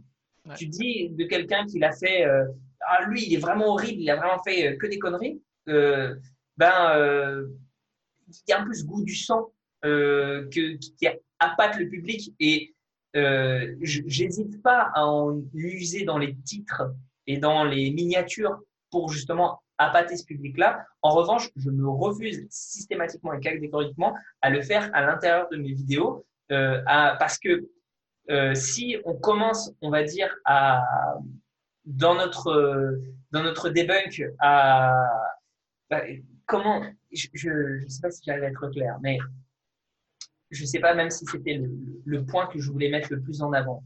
Euh, ce que je voulais surtout dire, c'était que sauter sur, à la gorge de tout le monde pour tout et n'importe quoi, alors que euh, quelquefois il y a juste des incompréhensions, mhm. euh, c'est problématique. C'est plutôt ça je. Ouais, je, je, comprends ce que tu veux dire et je trouve ça assez bien. Nous, on applique un peu le même, le même principe. Et c'est vrai qu'il y a des, on peut avoir des producteurs de contenu euh, dans le mouvement sceptique qui ont une tendance à faire un peu du, du, bashing comme ça, à taper encore et encore et encore sur les mêmes personnes euh, fréquemment et d'une manière assez agressive, parfois qui parfois un peu méprisante ou euh, euh caricaturale. Et ça, c'est clair que ça, ça apporte rien et ça donne pas particulièrement une bonne image euh, aux personnes qui le font d'ailleurs.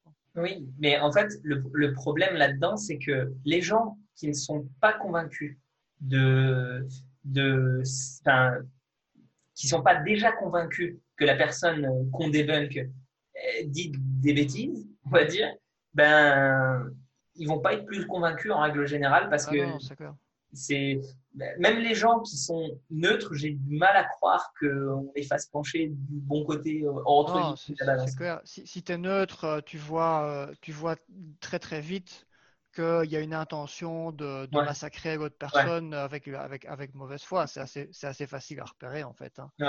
Et donc, c'est clair que quand tu es neutre dans un sujet, tu vois ça, tu te dis, oh, bon, ok, c'est des gens qui veulent, qui veulent cracher un maximum sur l'autre. voilà, c'est, Alors pas. Qu'en plus, si ça se trouve, c'est totalement justifié. Ah oui, bien sûr. C'est parce que euh, moi, par exemple, très, euh, régulièrement, il y a des gens qui m'envoient des messages sur euh, Insta en me disant Et lui, t'as vu, il a dit vraiment des conneries et tout. Et je regarde le message, je vois le truc, j'écoute la personne, et en fait, je me rends compte que on peut avoir 20 interprétations de ce que dit la personne. Et en fait, dans l'interprétation la plus positive, elle n'a pas dit de bêtises. Elle, a dit des choses qui pourraient, si on les interprète mal, être fausses ou euh, peut-être même à l'opposé de la réalité. Mais si on arrive à lire, à être sincère dans là-dedans et pas chercher juste le côté, euh, euh, on va dire, buzz et pas essayer d'attaquer sur n'importe quoi, ben, on se rend compte qu'en fait, ok, le fond de sa pensée est bon. Euh, mais ça ne veut pas dire, enfin, mais moi en tout cas, par exemple, dans mes vidéos, quand je choisis de faire une vidéo sur quelqu'un, je le précise, je dis peut-être qu'elle a voulu dire ça, mais l'interprétation que tout le monde peut en faire, c'est ça, et ça, c'est pas top. C'est, en tout cas, c'est voilà, c'est, tu peux pas non plus parce que les gens ont des bonnes intentions leur laisser dire n'importe quoi. Ouais c'est, enfin, c'est, et même si, par exemple, moi, plus tard, euh, je suis sûr que certaines de mes vidéos, comme la science évolue tout le temps, ben, elles vont être obsolètes. Mais comme ces gens-là n'ont pas de, de retenue dans ce qu'ils disent et qui sont très très sûrs d'eux, ben, ça reste problématique. C'est-à-dire que même ont les meilleures intentions du monde, ça reste problématique. Bref. Ouais, je suis tout à fait d'accord avec toi. Et, euh, et oui, euh, c'est pareil du coup dans le milieu evidence-based. Euh, le dernier, on va dire, problème de ce milieu-là, c'est le manque de précaution, de précaution sur les interprétations d'études. C'est-à-dire que je vois très souvent, par exemple, là j'ai vu une, des études sur le, le bas du dos, on va dire, est-ce que ben justement soulever avec un bas du dos rond ou pas, ça t'apporte plus de blessures? Et j'ai vu même des pages anglophones très sérieuses qui ont partagé des études en disant voilà soulever avec le bas du dos rond, selon elle, c'est stoop, et ça s'appelle stoop en anglais, et, et soulever avec le, dos droit, bah, c'est straight back ou je sais pas quoi, tu vois?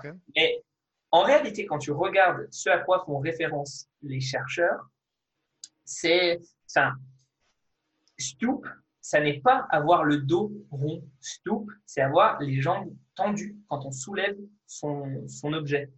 Et euh, l'autre, je ne sais plus comment c'est, squat. Voilà, squat, euh, c'est ça que je cherchais, stoop versus squat. Ben, squat, en fait, c'est plier les genoux. Mais le fait d'avoir le dos rond ou pas n'intervient pas. Et donc, c'est un vrai problème parce que quand ils mettent ça en avant, ils mettent bien un dos bien rond sur l'image et ça peut porter à confusion. Et donc, quand on va chercher un peu plus loin, et il faut aller chercher un peu plus loin, bah, il y a, y a, en fait, c'est plutôt pas très bon de soulever avec un dos rond. Et, euh, et on a pas mal de choses comme ça. Par exemple, on avait, euh, j'en ai encore deux autres. Euh, la première, c'est c'est le, l'hormone de croissance, par exemple. L'hormone de croissance, euh, les gens voient des, des, études qui disent waouh, l'hormone de croissance, elle agit, euh, euh, enfin, elle, elle, on en sécrète énormément quand on fait des choses comme du sauna, des douches froides, du jeûne. Alors, c'est c'est ça qu'il nous faut. Parce que l'hormone de croissance, il y a croissance dedans et c'est ça qu'il nous faut pour construire du muscle. Mm-hmm. Mais en l'occurrence, l'hormone de croissance à dose physiologique, quand on la produit nous-mêmes, elle ne nous sert pas à construire du muscle. Elle nous sert à éviter qu'on en perde. Ce qui nous fait comprendre tout de suite pourquoi est-ce que dans des situations qui ne bah, sont pas très bonnes et très stressantes pour le corps humain, on en produit beaucoup plus.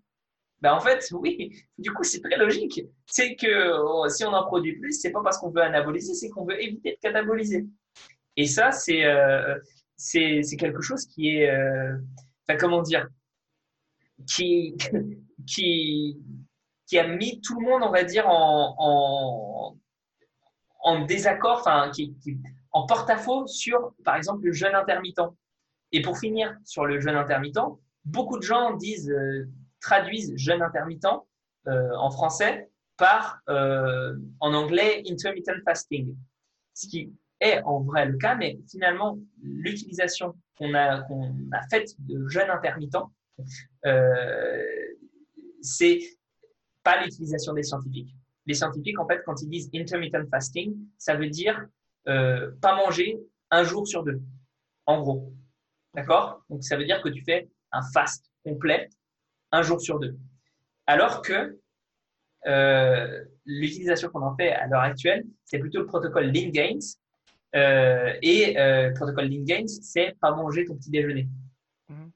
Donc c'est vraiment différent. Et donc, si on se fie à des études sur le jeûne intermittent, bah, on a des effets plutôt différents de time restricted feeding, qui serait véritablement le terme dans la recherche. Et si on veut aller encore plus loin, euh, il y a plein de gens qui disent euh, oui, le jeûne intermittent, ça aide à lutter contre le diabète, donc euh, ça ne doit pas provoquer de problème. Enfin, ça doit être bon pour la santé si ça aide à lutter contre le diabète. Mais en fait, toi, prends là, demain, euh, euh, des, une chimiothérapie. Ça va pas te faire du bien. Pourtant, ça aide à lutter contre le cancer. Donc, euh, commencer à prendre des pathologies, parce que c'est souvent le cas, hein, commencer à prendre des pathologies extrapolées sur les pathologies en disant bah, ça doit corriger ça, c'est vraiment pas un truc qui a porté ses fruits dans le domaine scientifique. Et pourtant, c'est très souvent utilisé pour justifier des choses un peu houleuses euh, dans la communauté du fitness et quelquefois dans le milieu evidence-based. Voilà. Donc, euh, déjà, il y a de ça. Et je pense que si tu n'as pas de questions, on va passer à la quatrième partie. Ouais, j'ai pas de questions. Ok. Alors là, ça va être plutôt une très. Pardon, je reprends.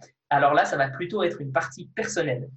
Euh, ça va être mon retour propre d'expérience et de, quelques anecdotes de ce qui se passe en fait euh, vis-à-vis de ma démarche euh, en termes de, de chaîne YouTube de façon générale et de mon Instagram. Donc, bah, le premier point, c'est que le milieu du fitness francophone n'est pas du tout habitué au debunk des idées. C'est-à-dire que pour le, fitness francophone, on ne peut pas faire la distinction entre les idées et la personne. Ça n'existe pas. Donc tout ce qui va se trouver en termes de debunk, ça va être du clash et du sang. C'est-à-dire que la personne va se retrouver, ses connaissances, on va les traîner dans la boue. Ça, c'est pas trop un problème, même si c'est un peu la façon dont c'est fait, c'est un peu péjoratif. Mais on va surtout traîner le physique de la personne dans la boue, l'honneur de la personne, la morale, tout. Elle s'est trompée, elle va, prendre les super cher.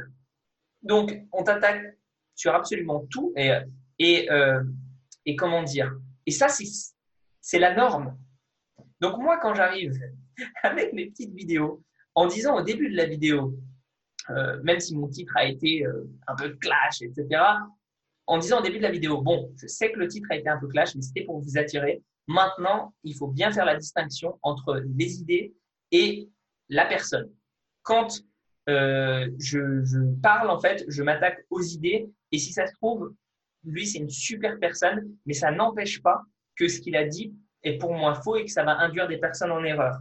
Donc, c'est pour ça que je euh, fais cette vidéo-là.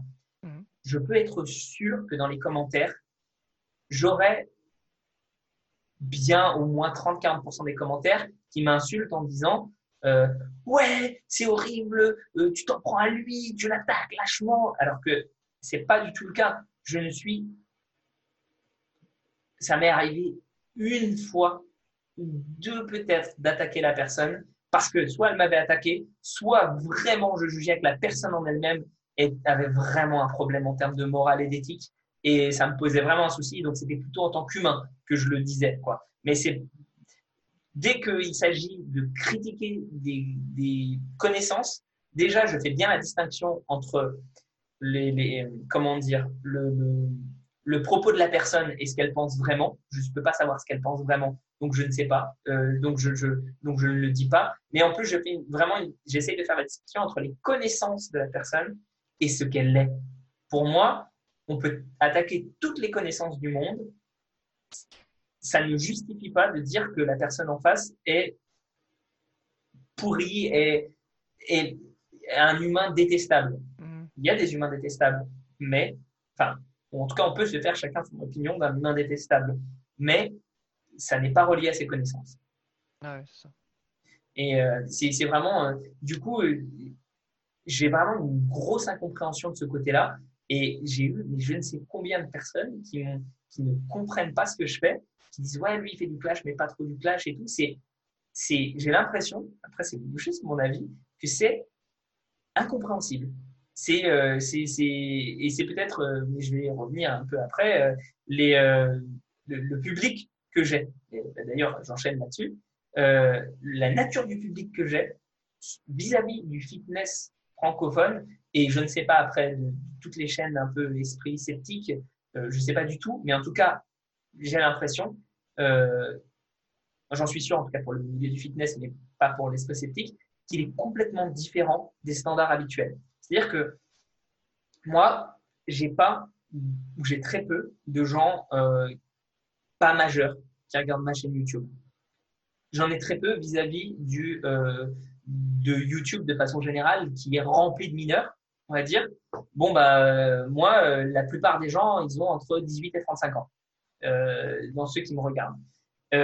en plus, c'est assez fou, tous les gens qui me regardent, il faut savoir que moi, j'ai un, je ne l'ai pas précisé, mais moi, j'ai un BPGEPS. Alors, donc, c'est un diplôme qui est équivalent au bac, on va dire, donc de coach sportif. J'ai aussi un diplôme de personnel trainer américain, mais en dehors de ça, j'ai euh, rien qui soit une licence, euh, euh, un master, un doctorat, et j'ai des gens qui sont ingénieurs, docteurs, notamment la personne dont je parlais tout à l'heure, bah, c'est quelqu'un qui m'a connu via ma chaîne YouTube, des, personnes qui ont un vécu, un métier, parce qu'il n'y a pas que les diplômes qui comptent dans la vie, hein, mais des gens qui ont vraiment, des kinés, de tous horizons, des préparateurs physiques, qui, sont du coup bah, bien plus hauts, je trouve, en tout cas en termes d'éducation que moi, qui, qui apprécient ce que je fais et mon contenu. Et j'ai l'impression d'avoir un public en fait très exigeant du coup,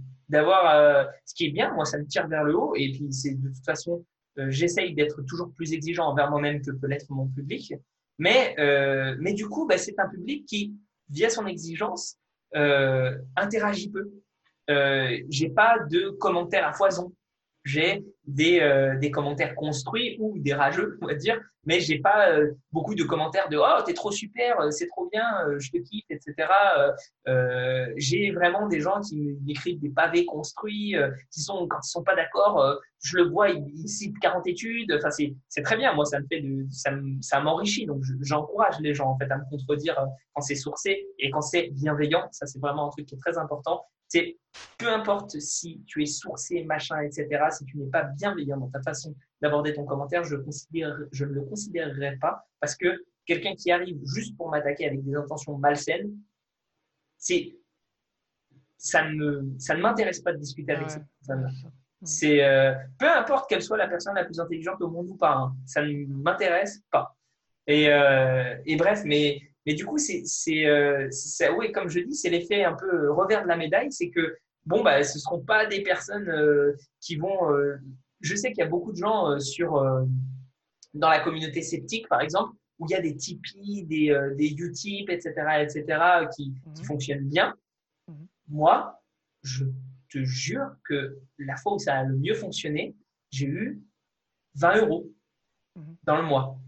Pourtant, j'ai une communauté de 26 000 personnes on pourrait s'attendre à, euh, à euh, ce qui est un peu plus. Mais en fait, j'ai l'impression que le fait d'avoir ce croisement-là entre, les, euh, entre cette espèce d'intersection entre les gens qui sont très exigeants et les gens qui aiment le monde du sport, mais ça fait que ils ont moins envie d'encourager parce que c'est pas une œuvre culturelle à leurs yeux.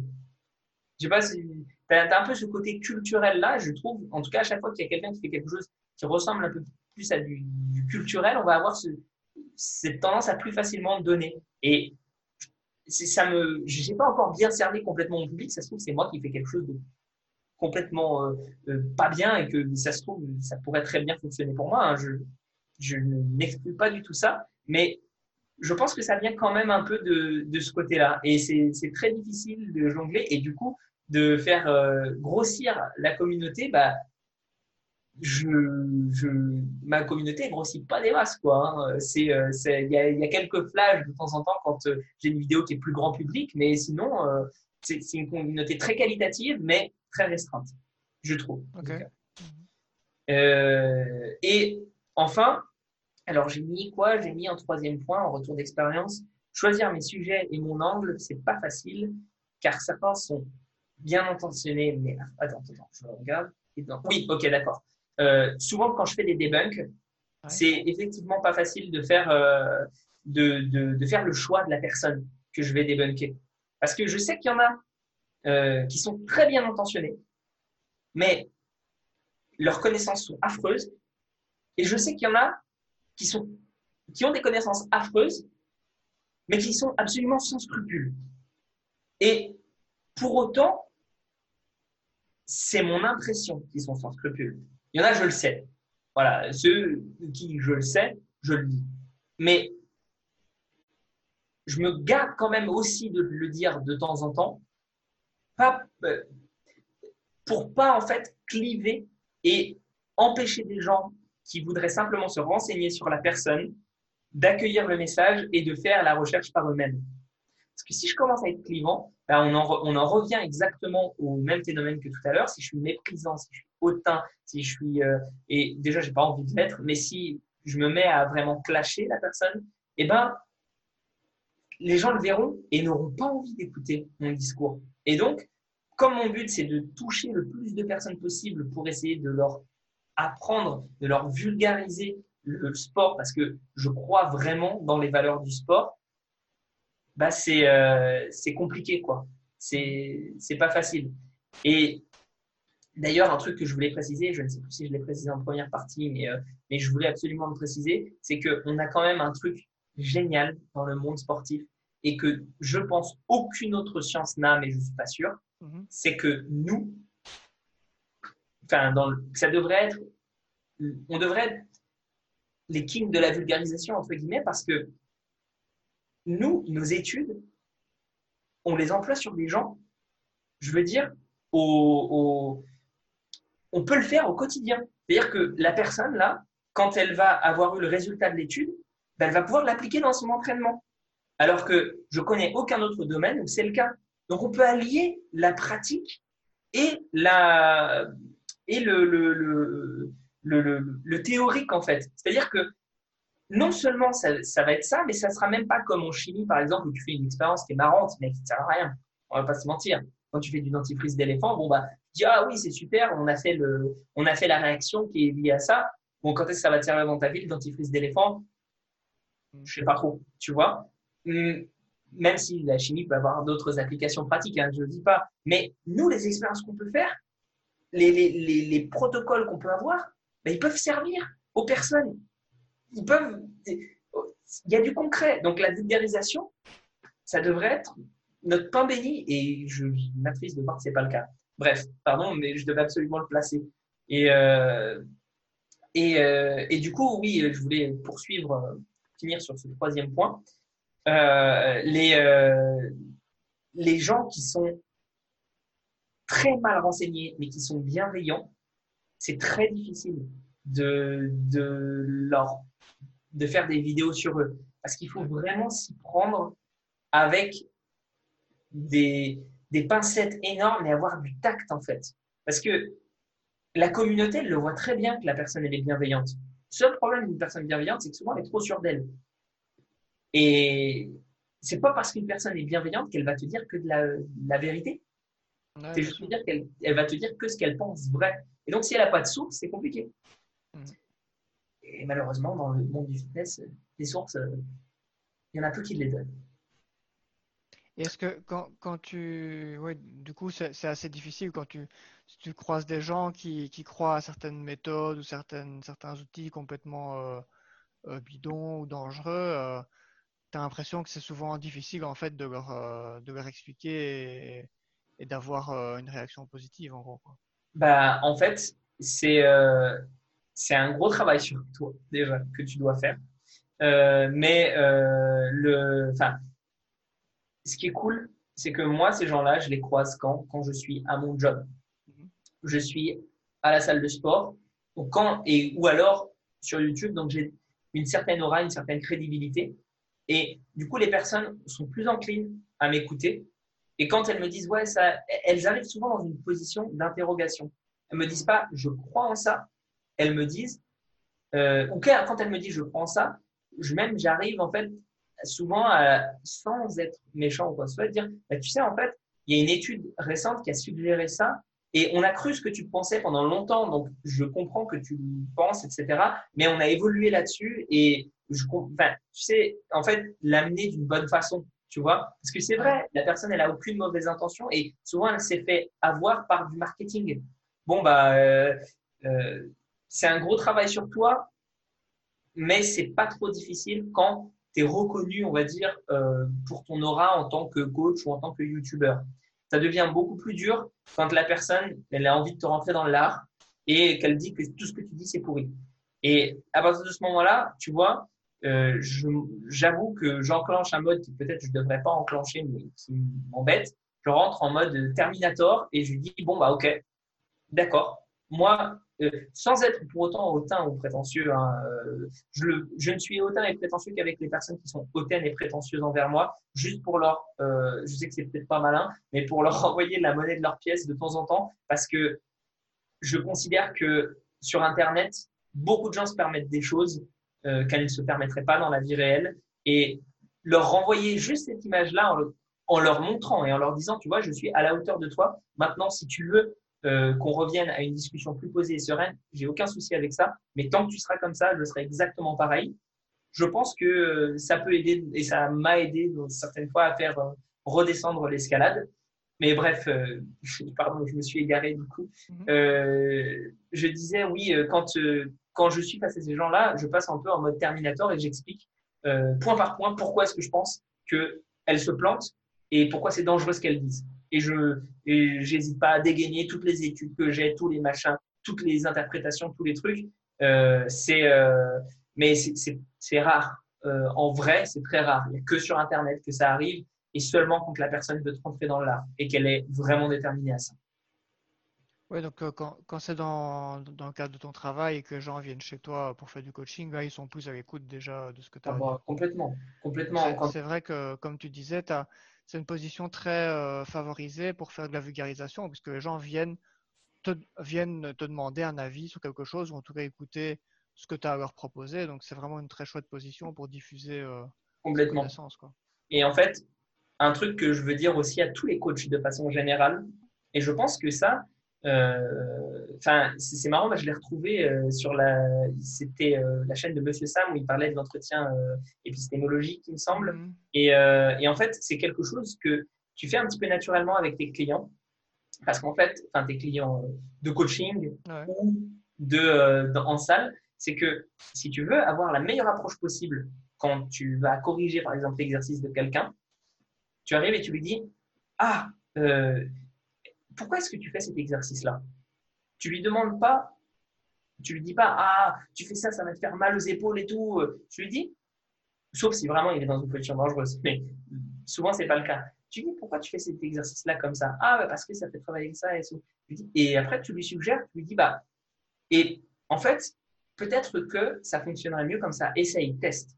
Ce qui est magique, c'est que dans les mouvements, en règle générale, quand la personne teste, il y a un effet instantané. Elle se rend bien compte qu'il y avait quelque chose qu'elle faisait mal.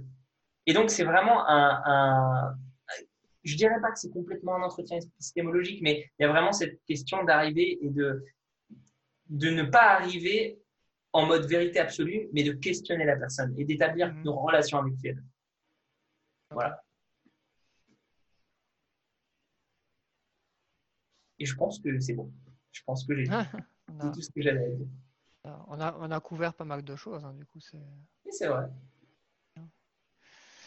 Ok. Euh, ouais, bah, je pense, j'ai, pas vraiment d'autres questions euh, à rajouter parce que comme euh, on a vraiment couvert pas mal de points, tu as fait, fait quelque chose d'assez, d'assez complet, je pense. c'est, c'est intéressant. Est-ce que j'ai peut-être une, une, question qui me venait à l'esprit euh, tout à l'heure. Euh, est-ce que, du coup, à part ta chaîne à toi, est-ce que toi, tu as, aurais, tu as d'autres exemples d'une ou deux références, que ce soit des blogs ou des sites ou des, ou des chaînes que toi, tu conseilles par rapport à, à la musculation ou au fitness alors, oui, mais anglophone. Hmm. C'est-à-dire qu'en francophone, euh, si j'en ai un en francophone que j'aime beaucoup, mais euh, comment dire, euh, c'est parce qu'il a une grosse expérience de terrain et qu'il est vraiment très humble, je trouve, par rapport à cette expérience-là. Et en fait, c'est une des seules personnes, quand j'ai regardé sa chaîne YouTube, tu vois, souvent par réflexe, tu sais, tu cherches un peu la faille. Tu dis, ah ouais, mais il dit ça, mais est-ce qu'il. Enfin, parce que tu as vu beaucoup de, de, bêtises qui ont été dites euh, de façon générale, et du coup, tu dis, ah, t'es méfiant. Et en fait, j'ai jamais rien trouvé euh, qui soit un problème. Donc, euh, euh, Olympe Fit, lui, comme Olympe de l'Olympe et Fit comme fitness, lui, vraiment très, très bon en francophone. Et après, derrière, je dirais en anglophone, même s'ils peuvent se tromper de temps en temps, c'est pas c'est pas très grave parce que c'est quand même dans l'ensemble super, mais vraiment super quoi. Et se tromper, je dis qu'ils se trompent, mais en fait, c'est juste que je suis pas d'accord avec leurs interprétations. C'est pas qu'ils se trompent vraiment, parce que il y en a qui se trompent vraiment. Eux, ils cherchent pas à t'induire en erreur. Et, euh, et voilà quoi. Je, je conseille euh, Jeff Nippard, qui est une référence. Euh, je conseille euh, Mike Israel, qui est pas mal aussi, même si un peu moins fiable que Jeff Nippard, je trouve. Euh, J'aime bien euh, la, tout ce qui est fait par euh, Eric Helms, euh, qui a, il me semble, un, un podcast qui s'appelle euh, Iron Culture. Et, mais surtout, mon, dire mon Dieu, c'est le, le type que j'apprécie le plus, même Ça m'arrive très, très, très, très rarement de ne pas être d'accord avec lui, mais ça m'arrive. Mhm. Euh, et il est associé avec un autre gars que j'adore aussi, c'est euh, Greg Knuckles, euh, qui a le, le site euh, Stronger by Science. Et euh, c'est vraiment génial. il publie des, des podcasts aussi en ce moment, des super podcasts de deux heures où en fait, systématiquement, bah, moins en ce moment parce qu'il y a eu le, Covid, mais ils avaient, donc je crois que c'est une fois toutes les deux semaines ou toutes les trois semaines, mais en gros, d'abord, ils font une review de la littérature scientifique sur, dans le monde du, du fitness qui est sorti récemment, euh, rapide. Euh, ils parlent un petit peu euh, de certaines questions euh, que leur envoient leurs lecteurs. Et très souvent, du coup, donc une fois toutes les deux semaines, euh, ils invitent un, un, docteur en sciences du sport ou en diététique ou en, enfin, en, en nutrition, etc. Et, et ils débattent d'un sujet qui est souvent la thèse de ce professeur-là et où son domaine de recherche et d'expertise principal. Euh, c'est vraiment génial à écouter. Et, euh, puis voilà quoi, c'est dans l'ensemble, ce sont mes, mes grosses références. Euh, mes grosses références. Après, il y a, il y a plein de gens. Si, il y a un autre Français que j'aime beaucoup, mais qui, qui, est un, qui, est un, ami à moi et qui est, quand j'ai des questions, c'est lui que je vais voir. C'est Mathias Soulol. Euh, génial. Sur Instagram plutôt. Euh, mais voilà, voilà, dans l'ensemble, c'est un petit peu toutes les références que j'ai. Ok, bah merci. On mettra le lien dans les notes de l'épisode, comme ça, bah, ça permet d'avoir d'autres sources si les gens veulent un peu fouiller, euh, voir ce qu'il y a de qualité dans, dans, le secteur, sans tomber sur 150 euh, chaînes de muscu euh, complètement ouais, random, avec des trucs pas toujours pertinents. Quoi. En, en, plus, quand on, on, arrive un petit peu dans le milieu anglophone, particulièrement, mmh. C'est vrai qu'il y a une grosse communauté evidence-based. Donc, par exemple, la copine de Jeff Nippard, elle fait des super vidéos aussi. Faut savoir que Jeff Nippard, il est docteur hein, en sciences du sport. Euh, euh sa copine aussi. Euh, son, enfin, euh, Eric Helm, c'est pareil. Euh, Mike Israel, c'est pareil. Donc, ce sont vraiment des scientifiques, quoi. Donc, euh, professionnels, quoi. Voilà. Donc, ça, ça aide beaucoup à avoir quelque chose de qualité. Ok. Merci pour le lien, du coup. Euh, ok, bah voilà, je pense qu'on arrive au bout de l'épisode. Hein. Je pense qu'on a, on a bien, on a bien couvert le sujet en tout cas. Je te remercie beaucoup euh, d'avoir accepté euh, l'invitation. Je pense que ça sera très intéressant pour les, pour les auditeurs en tout cas. Bah, c'est un vrai plaisir. C'est plutôt mon plaisir d'ailleurs euh, que je, c'est comment c'est l'expression en anglais plutôt my pleasure. Mais c'est vraiment vraiment je suis très heureux d'y avoir participé et ça me fait vraiment ça me ferait vraiment plaisir que euh, plus de gens dans la communauté sceptique se mettent au, au sport et au fitness. Et c'est pas un milieu où on, comment dire, où il y a que des informations euh, toutes pourries. Et euh, ce serait vraiment génial parce que encore une fois, et je le répète, le sport à l'heure actuelle, n'importe quel type de sport, hein, pas forcément la musculation, mais, mmh. quand même la musculation, c'est très intéressant pour pas mal de choses. ça reste le, le, le, meilleur médicament à long terme qu'on peut prendre. C'est vraiment, je ne mettrai jamais assez l'accent dessus. Euh, j'ai la chance en fait de faire un métier où j'aide vraiment des gens au quotidien. Euh, C'est-à-dire que je peux vivre de ça, de d'être basiquement, euh, euh, je vais pas peut-être pas me donner ce crédit-là, mais bienfaiteur de l'humanité, quoi. Mm. Tu vois, c'est vraiment euh, donc euh, ben, je peux que le, encore une fois le mettre en avant. Faites du sport. Ok, merci pour ce conseil euh, maintes fois répété, mais pas souvent appliqué. et euh, voilà, bah donc du coup, euh, merci et à une prochaine fois. Bah, avec plaisir. Et n'importe quel sujet, je suis tout à fait ouvert.